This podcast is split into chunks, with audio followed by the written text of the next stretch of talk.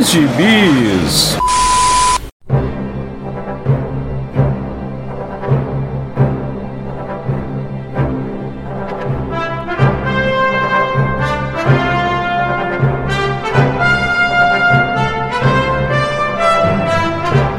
jagunçada! Bem-vindos a mais uma edição do Pilha de Bis, o seu podcast semanal do site Arte Final. Acesse lá www.artefinalhq.com.br para todas as edições do Pilha de Bis, dos Sete Jagunços, do Omniverso, do A Pilha do Aranha e do Avante Vingadores.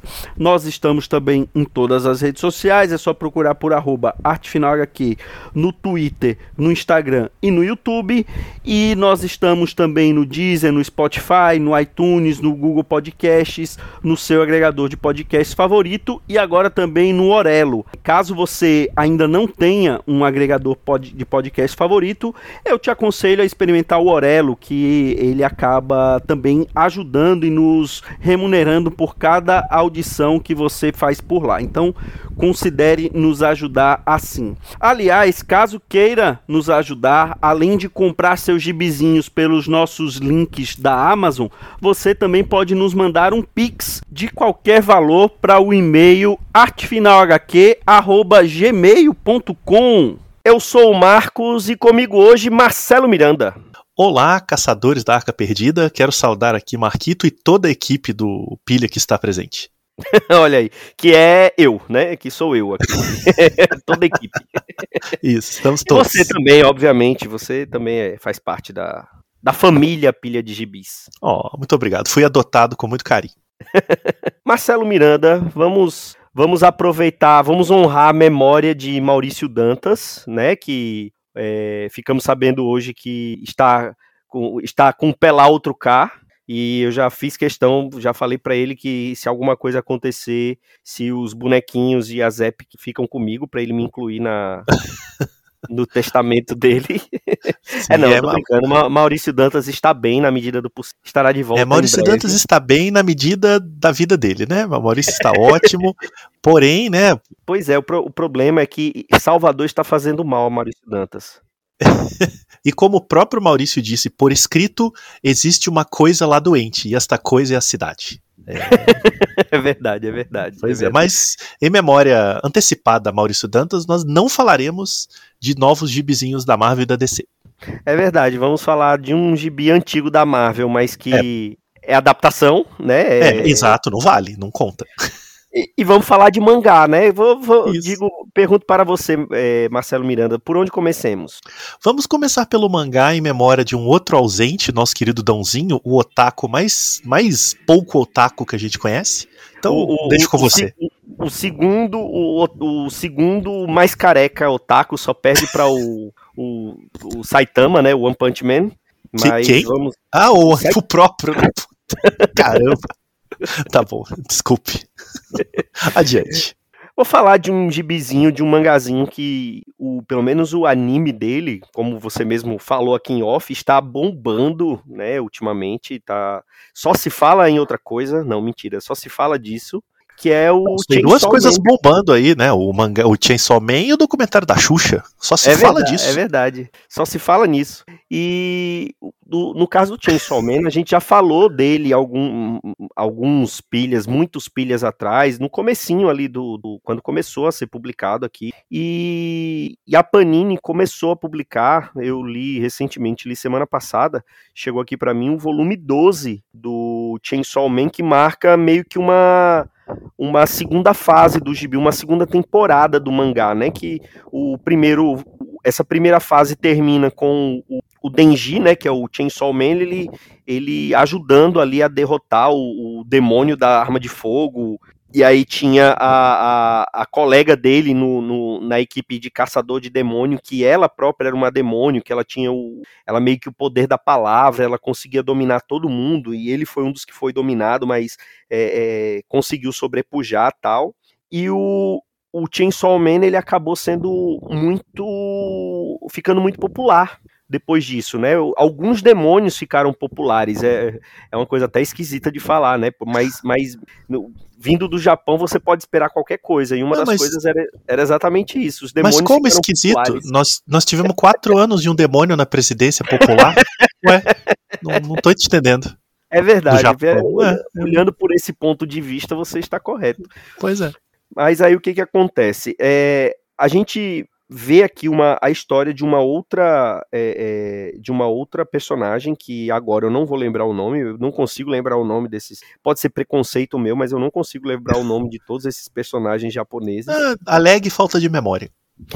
Que ela ela odeia demônios e basicamente odeia o Chainsaw Man porque ele se tornou muito popular. Todo mundo quer ser o Chainsaw Man e ela odeia demônios porque os pais dela foram mortos por, por um demônio e ela tá sozinha, tal, é órfã, e ela tá ali na é aquelas colegiais, né, japonesas, aquela coisa fetichizada que, que tem, tem em muito mangá, né, ela com seu uniformezinho tal, e a turma dela resolve é, adotar um demônio, o demônio das galinhas, e eles incorporam esse demônio no, na sala de aula, porque, segundo o professor, eles vão é, conviver durante alguns meses com esse demônio e no final dessa convivência eles vão matar esse demônio das galinhas. E detalhe, esse demônio das galinhas é um frango sem cabeça, é uma galinha sem e, cabeça. Isso sim é bem japonês. Pois é. E aí o que que acontece? Uh, ela, eles começam a, a conviver com, com esse demônio e nessa convivência é, a turma toda acaba se afeiçoando a esse demônio. eles chegam no final do, desse experimento que o professor deles é, propõe e resolvem não matar o demônio. E era uma coisa que ela estava esperando muito, porque ela, como eu falei, ela odiava os demônios e, e queria matá-los. E só que aí ela muito sozinha, todo mundo todo mundo ria da cara dela, só que ela acaba que por acidente ela acaba matando o demônio sem querer, porque eles já tinham decidido que não iam matar o demônio, que eles iam incorporar, o demônio agora faria, faria parte da turma deles, e era esse o objetivo do professor, querendo mostrar que toda forma de vida merece merece viver, que não é só porque é um demônio que tem que morrer, e na verdade era, era, era isso que o professor queria que os alunos chegassem à conclusão. Só que ela acaba matando esse demônio de uma maneira bem ridícula, ela tropeça e cai por cima dele, e esbagaça ele, né, então mata o coitado do, o coitado do demônio galinha, Pô, pô, e ela mais fazem uma ensopado. Não, não. Espera. Quase isso. E ela acaba ficando mais uma vez sendo excluída da, da, da, da turma tal. E numa dessas que ela acaba excluída, a representante lá da turma tenta tentando agradar ela quando se revela a própria representante da turma um demônio. Ela tinha feito um pacto com um demônio porque ela gostava do professor, ela, ela ficava com esse professor e na verdade o, profe o professor gostava dessa menina que que estava isolada de todo mundo. Nisso ela acaba matando a nossa protagonista, só que no momento da morte a protagonista também se alia, faz um pacto com o, um outro demônio, o demônio da guerra. E é, e, a, e, é basicamente a mesma coisa que acontece com o Denji quando ele se torna o Chainsaw Man, né? A diferença é que quando ele se torna o Chainsaw Man, ele tinha um, um demôniozinho de estimação, quase um cachorrinho, a Putita, que era o, o nome do cachorrinho, que na verdade era o demônio da motosserra que acabou se fundindo ao Chainsaw Man, né? Isso. E aí você esse esse volume 12 da Panini tem um, dois, três, quatro, cinco, seis capítulos. Durante cinco capítulos, o Chainsaw Man ele não aparece, o Denji ele não aparece na, na, na história, porque a história é centrada nessa outra personagem, que é inclusive quem tá na capa do mangá da Panini, do volume 12. E ele só aparece em, em matéria de jornal, na televisão, todo mundo querendo saber quem é ele, é, tem tem aquelas fãs japonesas dizendo que quer dar o número do telefone para ele, porque ama o Chainsaw Man e tal. E, a, e esse demônio da guerra e a menina querem matar o Chainsaw Man, porque é, é, a, a, demônio da guerra tem ainda tem alguma coisa que ainda não foi revelado do porquê que ela não quer que ela quer que o que o, o demônio da motosserra morra e a menina como foi dito desde o começo ela odiava demônios desde o início porque ela, ela, os pais dela foram mortos. E aí, é, é, ela, a princípio, não quer se aliar a esse demônio, mas ela falou assim: ó, você morreu. Quem tá te mantendo viva sou eu, e eu só faço isso para poder me infiltrar melhor entre os humanos. Se você não quiser, não tem problema. Você vai acabar morrendo e eu vou ter que dar meu jeito. Mas é, ou você se alia a mim, dê seus pulos, ou você se alia a mim, ou, ou vai. Ou, ou você morre. E aí só no último capítulo aparece o, o, o, Denji, ele tentando se aproveitar daquela fama e ele quer que as pessoas, apesar de, de falar, de, de terem dito para ele que ele para ele não se revelar, porque ele agora ele tá caçando demônios é, é, sem ganhar para isso, né? Todo, todo o restante do mangá ele fazia parte do, do grupo do governo que caçava demônios, então ele ganhava para isso, é, é, ele, ele tinha um, uma função. Agora ele continua fazendo isso, mas de graça, ele não tem mais uma equipe com ele. E quando ele é perguntado sobre isso, ele diz que ele, ele basicamente quer ser, quer ser conhecido para pegar garota. Ou seja, não tem motivação melhor para o Denji que não isso, né? Que ele quer não, ficar não, famosinho. Certamente, certamente não mais honesta. Pois é. E eu achei interessante porque, assim, eu confesso que eu terminei o, o volume 11 do Chainsaw Man bem é, desmotivado, porque é, a série tava muito gore, tava muito... É, é, tava, tava aquela coisa meio repetitiva, sem graça, e teve um, uma reviravoltazinha ali no final, que é, que é essa revelação que uma das chefes dele é, é esse demônio que estava que tava manipulando tudo, mas nem isso foi capaz assim de me, de me dar empolgação e, e, e, as coisas que eu vi no começo desse, desse mangá. E esse comecinho dessa, dessa segunda fase já me traz umas coisas diferentes e mais parecidas com o que eu vi no começo da primeira fase. Aí eu não sei, como isso é um, é um mangá que ele ainda está em publicação no Japão, então é, a, a, gente não sabe se quantos volumes mais vão ter, se vai ser um One Piece da vida e demorar 20 anos para poder acabar e não acabar. É, Mas, e registrando que ele no Japão tá no volume 15, então já tem uns adiantados aí. Pois é, aqui tá no volume 12, o volume é. e já tá em pré-venda pela Panini até o volume 14, salvo engano. Pois é, ah, e lá então, tá no 15. O volume 14 tá programado para outubro, salvo engano. Sim, é, então, e é então isso, tá no 15 contando, ou seja, pode ir além. Isso, isso. E, e assim, é, os desenhos do é, Tatsuki Fujimoto são, são bem bacanas, assim, ele, ele tem um traço ao mesmo tempo limpo e sujo quando precisa. É, as splash pages que ele faz não são aquelas splash pages que você não consegue entender o que está desenhado ali, pelo contrário, você consegue identificar todos os elementos que ele coloca ali muito bem. E, enfim, eu tô novamente empolgado com esse com, com essa segunda fase do Chainsaw Man e vou e vou acompanhar com entusiasmo, ao contrário do que acontece quando eu vou pegar um gibizinho do JoJo's Bizarre Adventure para ler, que eu, esses é um que eu, que eu peguei e não li, botei na pilha e me arrependi amargamente, porque é, Jojo está ruim, ruim, ruim, que eu, tanto é que eu não continuei. É, terminei a, a, o volume que eu tava, que era aquela fase 4, não comecei a fase 5 porque é, eu, eu, eu, já fui otário demais com o Jojo, mas com o Tio Sol tá, tá compensando. Depois que é audiência pro programa de mangá, fica falando mal de Jojos. pois é, mas verdades precisam ser ditas. É, é, Jojos foi um, que, foi um que eu fiz aquela estratégia de pegar o primeiro volume, eu li o primeiro volume e gostei. Só é que, que o primeiro Jojo... arco, aquela série inicial, é muito boa mesmo, né? Depois pois eu é, li mais. E, depois ela muda completamente, não é, tem sim, nada sim, a ver. Né? É que o funciona por, volume, por histórias. O segundo, né? volume, é, o segundo volume já é uma coisa é, meio lá, meio cá né, eles têm uma, eles usam umas, umas é, é, tem umas coisas completamente diferentes do primeiro, e o terceiro volume é completamente diferente do, do, do primeiro e do segundo.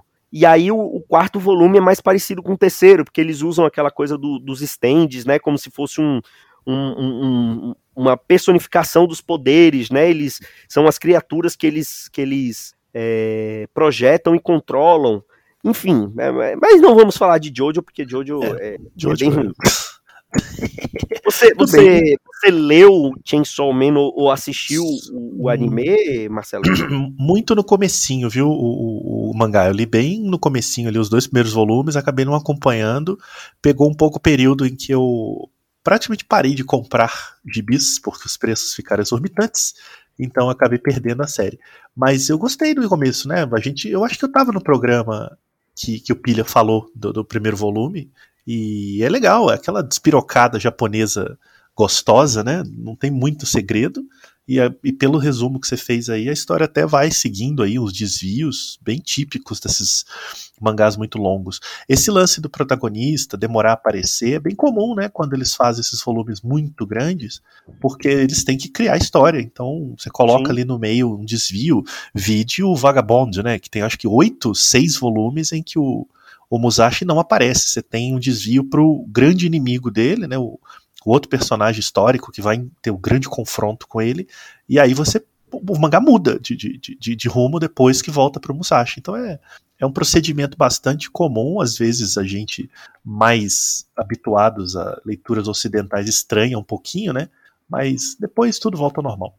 Agora, achei legal as viradas aí, né? Que, que, espero que você, daqui a alguns volumes, volte a falar do, do Chainsaw Man. Porque assim como alguns ouvintes, eu estou lendo Chainsaw Man te ouvindo. Olha que bonito. Olha que bonito. É. Mas assim, Chainsaw Man de certeza tem daquele jeito. E deve ter também, como ele é da, ah, da Shueisha, como ele é da é. Shueisha, ele provavelmente tá naquele, naquele aplicativo que a gente já falou é. aqui algumas vezes, o é, Manga é, Plus, né?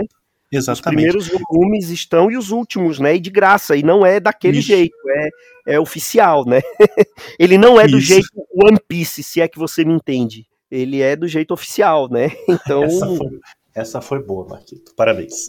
Os primeiros e os últimos volumes estão lá. Os primeiros para para quem para poder ser fisgado, né? Afinal, a primeira dose é de graça e os últimos para quem já está viciado, mas consegue, quiser acompanhar ali on time no Japão, você consegue também ler e vários, eu não sei se no caso do Chainsaw Man, mas mas é, tem vários é, tem vários mangás que estão traduzidos em português, né? Estão todos eles em Isso, japonês, é inglês, é espanhol e português, né? em português.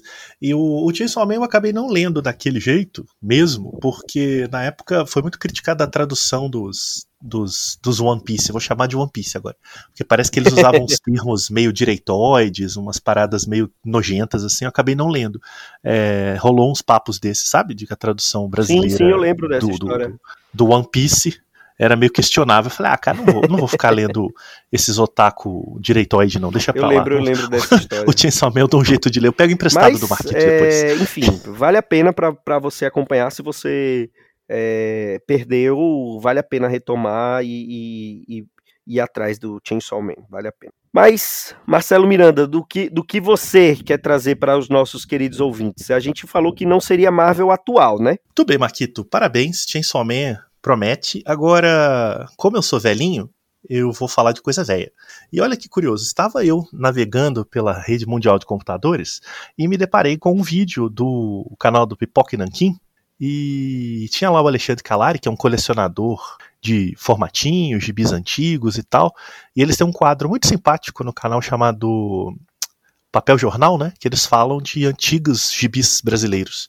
E aí eles falaram do da série do Indiana Jones, né, dos quadrinhos do Indiana Jones, que a Marvel publicou nos anos 80, logo depois do mega sucesso do primeiro filme, Os Caçadores da Arca Perdida, quando o Indiana Jones ainda não era uma, uma franquia cinematográfica, ainda não era nem sequer uma franquia, né? Passou a ser franquia, curiosamente, com os quadrinhos, porque os quadrinhos saíram dois anos depois do filme, em 1983, né, o filme é de 81, o ano da minha graça. Olha e olha só. E então ele foi um dos primeiros, eu não posso dizer que foi o primeiro, porque eu não pesquisei isso direito, tá? Mas se não foi o primeiro, foi claramente um dos primeiros subprodutos do Indiana Jones, né? Porque o segundo filme só sairia em 84, um ano depois do quadrinho. Então, mesma sequência de cinema já é posterior ao quadrinho. E ele foi lançado pela Marvel naquela época a Marvel comprava direitos de publicação de um monte de coisa, vídeo Star Wars, né, que teve uma longa série pela Marvel. Sim. Inclusive depois do primeiro filme também, a mesma coisa, eles sacavam o sucesso, iam lá e mordiam, mordiam a marca e publicavam. E o Indiana Jones foi exatamente isso. O filme foi um estouro, e a Marvel foi lá, negociou os direitos e publicou a partir de 83 o The Further Adventures of Indiana Jones, que era uma sequência das aventuras dele a partir do filme. E quem capitaneia a primeiríssima edição é ninguém mais, ninguém menos que o patrono deste podcast, John Byrne. Olha Ele aí. é o roteirista e desenhista do primeiro número. É escreve uma história que faz levíssimas referências ao filme, no caso, tem uma referência, duas ou três assim, o que indica que se passa logo depois do filme, né? Porque digamos que o leitor tomando um primeiro contato ali, não poderia ter dúvidas da, da época cronológica da história, e o, o, o gibi já faz questão de dizer, por um comentário do personagem, que se passa depois dos Caçadores da Arca Perdida. E, cara, eu nunca tinha lido, eu já tinha ouvido falar muito distante, né? Mas nunca tinha lido. E descobri que o, no, os nossos queridos é, One Pieces do Gibisquit traduziram a série inteira. Olha é, só. Em belíssimos scans. É, agora a internet acabou de derrubar o programa porque eu falei scan. E isso foi uma dica do Jamerson, saudoso, querido Jamerson Tiossi. Ele disse que tinha toda a série no Gibisquit. Então fui lá, pesquisei, peguei os primeiros números, peguei só oito números para dar uma sacada. E olha, vou te contar, viu? Pouco, há muito tempo eu não lia um quadrinho de aventura tão divertido, tão dinâmico, tão legal quanto o, as, as The Further Adventures of Indiana Jones. Eu só li os primeiros, né, não, não li a série toda, mas já dá para perceber, primeiro, que ela tenta seguir o ritmo do filme, ou seja, é aventura contínua, né, exploração do Indiana Jones em busca de artefatos pelo mundo, ele sendo tapeado por um monte de bandidos, sendo tapeado por mulher. ele todo o gibi termina num cliffhanger bem típico dos seriados dos anos 40 que o, que o Spielberg e o George Lucas fazem referência no filme. Então é ele pendurado Sim. em alguma alguma água fervendo, ou ele caindo de um avião, ou ele amarrado em alguma máquina que vai destroçar a perna dele, sempre termina num, num, num, lance meio e agora o que vai acontecer? E os diálogos são muito legais, muito muito rápidos, é muito dinâmico para um gibi ali daquele período, né? Normalmente, anos 80, tudo muito verborrágico. É isso que eu ia perguntar. Durou 30, é, é, eu acho que até você ia gostar, Marquito, porque é claro que tem muito texto, né? Tem aquela massa de texto bem comum, mas é um texto muito agradável. Talvez por conta do John Byrne, mas não só. Olha que curioso. Prepare-se, ouvinte, e você Marquito, caso não esteja familiarizado. Quem também escreve a série do Indiana Jones nas edições posteriores é o nosso amigo Daniel O'Neill e nosso outro amigo David McElhinney. Veja você. Eles todos foram roteiristas do Indiana Jones nessa fase, e o Byrne desenhou várias edições, e o Ron Friends, que o pessoal conhece como o desenhista do Homem-Aranha, né, especialmente do uniforme negro, é, desenhou um monte de números também, entre outros artistas, arte finalistas e tal. Então foi uma série que a Marvel tratou com um time de primeiríssimo escalão, a galera que estava escrevendo os gibis ali dos super-heróis foram realocados para escrever o Indiana Jones e foi tratado com, com áreas de superprodução, assim. Os desenhos são muito bonitos, a diagramação das páginas, elas tentam emular o, o, ritmo dos filmes, né? Então é muita aventura, Indiana pula de um lado, cai do outro, e aí os quadros são muito bem detalhados com isso. É, tem os artefatos, tem as criaturas, é muito gostoso. E como o filme o segundo filme, Indiana Jones e o Templo da Perdição, sai em 84 e o gibi estava em publicação em 84, eles já incorporam também alguns elementos do segundo filme nas edições posteriores. Como o gibi foi até 86, eles conseguem explorar elementos do primeiro e do segundo filme e criar várias coisas. Então tem uma cronologia própria, personagens próprios que ficam aparecendo, tem toda uma, uma, uma continuidade própria, né? Que, que, que, parte do filme, mas constrói a sua própria seu próprio universo. Né? Só lembrando que o terceiro filme, o Templo, eh, perdão, a Última Cruzada, é de 89. Então já são alguns anos depois que o Gibi acabou. Bom, pessoal, aqui uma pequena interrupção porque nós tivemos um pequeno probleminha na gravação do podcast e o áudio do Marcelo simplesmente ficou mudo para mim. Então, boa parte do que ele falou eu não estava ouvindo. Até que uma determinada hora eu resolvi parar a gravação, pausar a gravação, é, tentar retomar com ele depois. Só que nisso, é, boa parte do que ele falou gravou. Só que uma parte não gravou. E é justamente o gancho que ele me deu para a gente retomar a gravação. Então, é, fica aí nossas desculpas pela nossa pequena falha técnica. Você vai ouvir um pouquinho do que a gente falou para poder retomar, ele me inteirando do que ele estava falando para poder retomar a gravação. Só que vai ser também a primeira vez que você vai ouvir. Então, mais uma vez, perdão pela falha técnica e volta aí pro podcast. Mas, cara, eu, quando eu falo do prepara, é porque eu ia dizer que quem só pra você se localizar, tá? Aí você pode até puxar por isso aí. Uhum. É, eu falei que o, quem escreve os gibis do Indiana Jones ao longo da série é o John Byrne, o Danny O'Neill e o David Michelini, com desenhos do Home Friends na maioria das edições. E que saiu no Brasil, no Almanac do Capitão América, em 85. Várias histórias saíram na revista do Capitão América ao longo ali dos anos e, e depois nunca mais. E no final concluía dizendo que seria muito legal o resgate desse material, especialmente porque hoje o Indiana Jones é propriedade da Disney e a Disney é dona da Marvel. Então você está em casa. Aí eu, a minha última, o meu último comentário, esse encerrava, se você quiser puxar daí, hum. era que não sei por que até hoje o Indiana Jones não foi participar dos Vingadores Selvagens junto com o Conan. Fica aí o questionamento, caso o ouvinte saiba responder.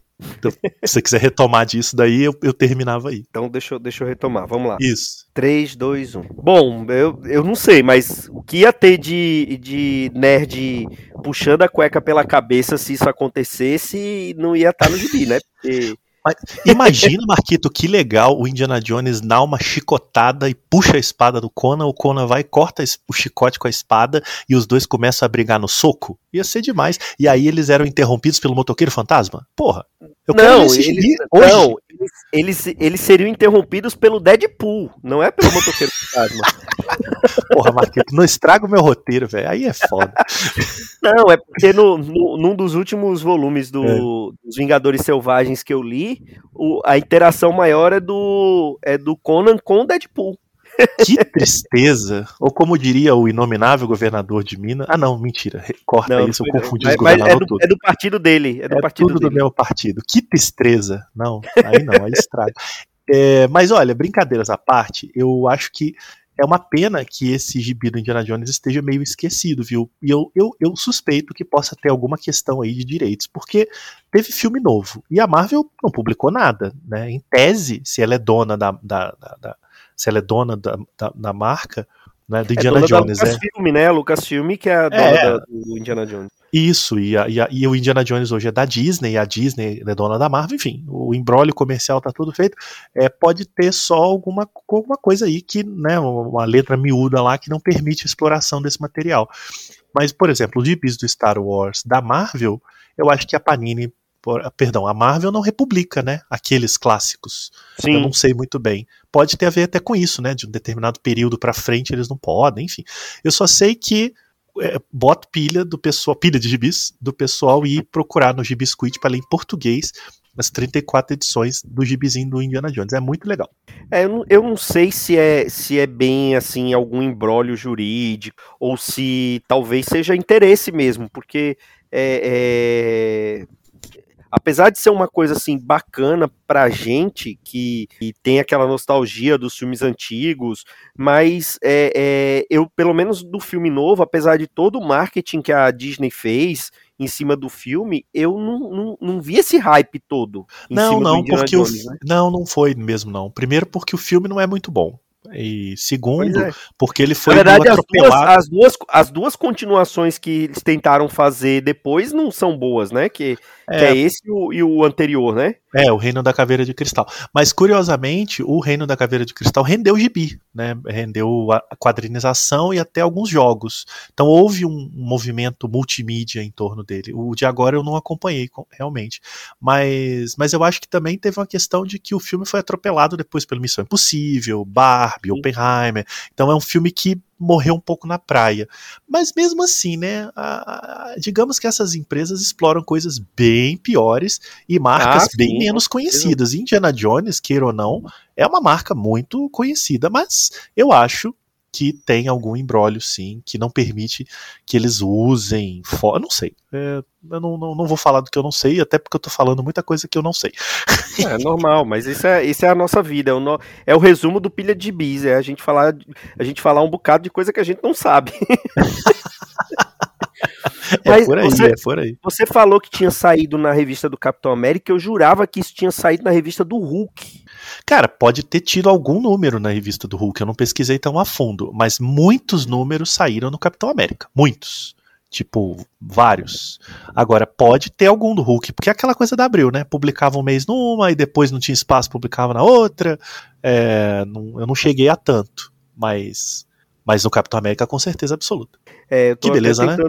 Tô até, É. Pronto, essa, essa Further Aventure- Adventures of Indiana Jones, eu tô olhando aqui no, no Guia dos Quadrinhos, né? Nosso, Uhum, nosso amigo Edson, Edson Diogo. É, essas primeiras histórias realmente saíram aqui em, em, no Almanac do Capitão América. Inclusive, ele é capa do. do Sim, é aquela, aquelas coisas, e é, a- é a capa mesmo, né? Não é, isso, não é aquelas montagens, é a capa completa, tá ali no, no gibi É, do Capitão eu- América, né? Eu falei isso agora há pouco, Marquito, é porque você não ouviu. o- Tô brincando, ouvinte. É, realmente, Marquito não ouviu, tá? É porque o momento em que eu falei tudo isso, a ligação caiu pra ele, então eu falei sozinho. Mas, Marquito, eu comentei que foi capa, e eles usaram a capa original, né? E já na primeira, na- na- chamando ali pra Indiana Jones no quadrinho.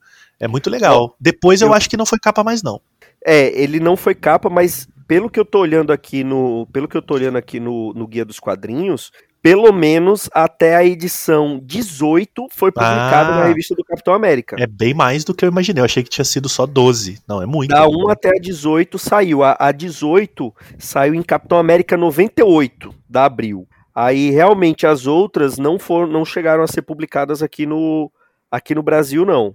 É, Aham. Agora, pe- aqui pelo, pela, pelo Guia dos Quadrinhos, a- tá- tem só 24 edições, né? Você disse que, que saiu um pouco É, mais, mas- duas, não é isso? É, mas são 34. É, aqui no Guia dos Quadrinhos só tem até a 24. Isso. É, eu acho que não atualizaram algumas só.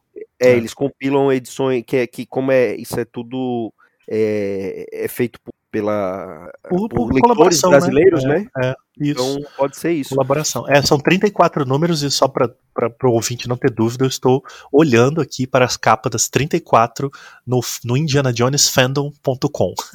Inclusive, pelo menos pelo Guia dos Quadrinhos, essa é a única série que foi publicada pela Marvel. Ela, ele teve algumas Hum. minisséries depois, Isso. mas todas publicadas. Não, minto. Teve uma aqui que, é, que eu acho que é a quadrinização do, do segundo filme, que é Indiana Jones and the Temple of Doom, que é uma é, o minissérie. Templo da Perdição. Aham. e- é, e foi publicado pela Marvel também, mas todas as outras é, foi, foi pela Dark Horse, né? Que aí Ah, é, teve me- mais ou menos o mesmo caminho que Star Wars fez, né? Isso, exatamente. Bem parecido, né? Muito É, bom. legal. Eu, eu, eu acho que eu falei na- no último pilha que a gente falou, que o Maurício falou sobre Star Trek, eu não sou muito de dessas adaptações, né? Porque, É, sei lá, é, eu, eu, acho, eu acho esquisito é, é, você. Enfim, eu acho, eu acho um pouco esquisito. Não sou muito dessas adaptações. Mas pelo mas que eu você concordo, falou- eu também não gosto muito. Eu até falei no mesmo programa que eu nunca tinha lido nenhuma adaptação de Star Trek, por exemplo. Pois é, pelo que você me falou, eu vou. Eu gostei, eu acho que eu vou atrás É legal. do amigo lá É- do Gibiscuit. É legal, é muito aventureiro, as histórias. É isso, não tem muita coisa, não tem muita firula, sabe? É porra- porradaria, correria, gente traindo ele, gente ajudando ele, e é divertido e muito bem desenhado. Realmente os desenhos são É, pelo, pela, pela equipe que você É, falou que, porra. que faz o gibi, é, é coisa fina. É, é É, muito é- é tudo o autor que tava ali no, no auge, ali na, na época que isso aqui foi publicado, né? Ah, a galera no escritório ali, tipo, ó, se esse mês aí, ô Birner, você faz um Indiana Jones aí, se vira. Pois é, então, então assim, pelo menos, é, mesmo que eles estiverem estavam fazendo ali por, por obrigação contratual, mas não deve ser coisa ruim, né? Pela, e porque todos eles estavam no, no auge ali, então, Isso, exato. é, é, então, então tem coisa boa aí, vou, vou seguir sua, sua, sua dica.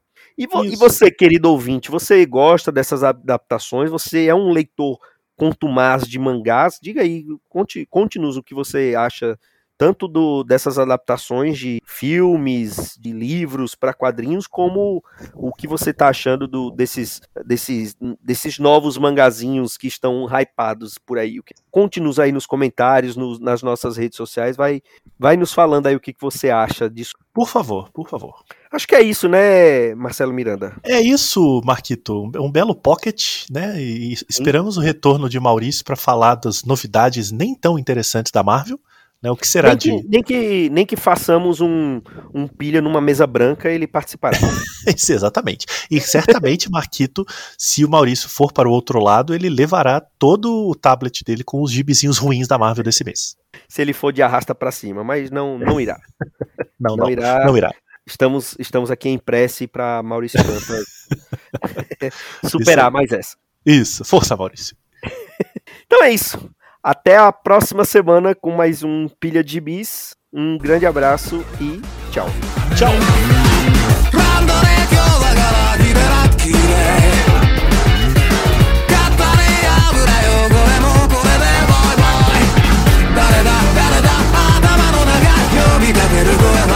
Esse foi o Pilha de Gibis, mais um podcast com selo dos cabras de qualidade do Arte Final. Gostou do que ouviu aqui? Compartilhe e acesse o site, tem muito mais conteúdo de qualidade esperando por você. Vai comprar seus gibis na Amazon? Compra acessando os nossos links. Você vai ajudar a manter esse trabalho. www.artefinalhq.com.br